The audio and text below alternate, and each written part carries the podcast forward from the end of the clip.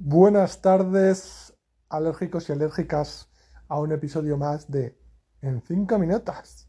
En lo que duro en grabar este podcast, los médicos me han encontrado 5 alimentos más que me sientan mal. Pues sí, efectivamente, como comenté episodios atrás, hoy he recibido mi novia también en los resultados de unos análisis para ver qué alimentos me sentaban bien y cuáles alimentos nos sentaban mal. Coincidimos en la mayoría. En mi caso, tengo alguno más y siempre con un nivel ligeramente superior o bastante superior. Por ejemplo, en el agar-agar lo tengo muy alto, que todavía no tengo muy claro qué es. Es una especie de eh, mm, cosa para fabricar gelatinas o consolidar o lo que sea. Me da la sensación que es la típica cosa que eh, está en muchos sitios en pequeñas cantidades. Entonces, a lo mejor voy a tener que, eh, tener cuidado. Pero bueno, eh, me tiene que llamar, nos tiene que llamar el nutricionista, la nutricionista, para comentarnos los resultados y elaborar una dieta.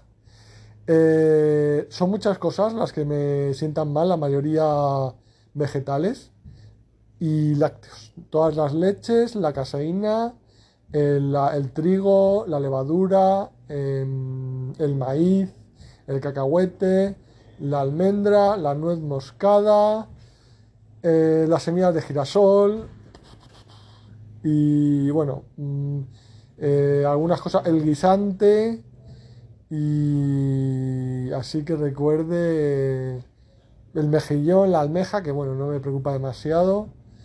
Em, pero bueno, o sea, lo que viene siendo la cerveza, hace tiempo que lo dejé, desde que empecé a medicar por el trastorno bipolar, eh, dejé de tomar alcoholes, salvo alguna cerveza Randler de vez en cuando, o sea que no tal. Pero el trigo, la avena, el maíz, sí me duele bastante porque yo soy muy panero, yo como muchísimo pan. Entonces, no sé, quizá me retiraré al pan negro de centeno que se hace un poco bola y se pone más duro que la polla un santo, como diría mi abuela. Pero bueno, es lo que hay. Sara. Lo bueno es que, salvo el agar-agar, eh, que yo lo tengo muy muy alto y mi novia lo tiene medio, coincidimos en casi todo, o sea que podremos ser compañeros en penas.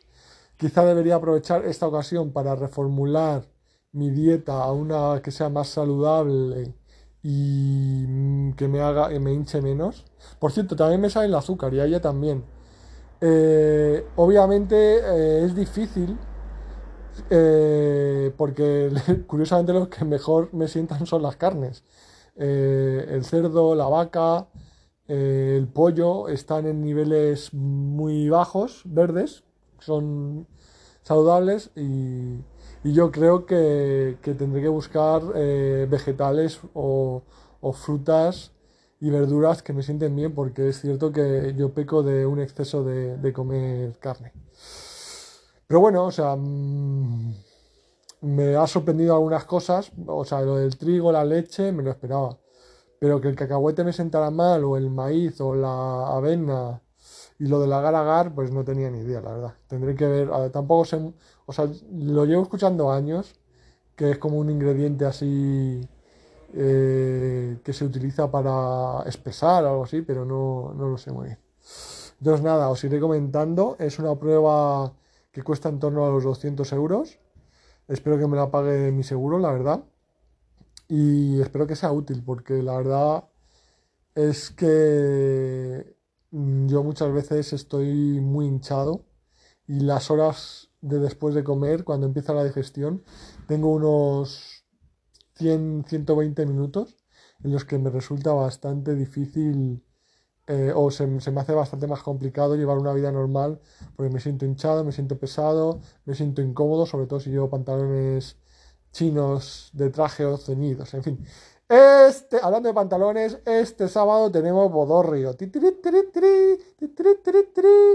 En Manzanares, en Ciudad Real.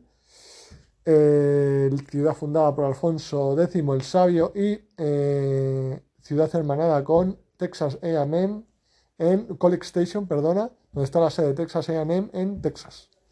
Eh, es una boda multicultural Así que espero no hacer amigos porque lo último que me apetece es hablar inglés. Porque, oh my love you, Nine, no, nine, no, na. Oh, my love you.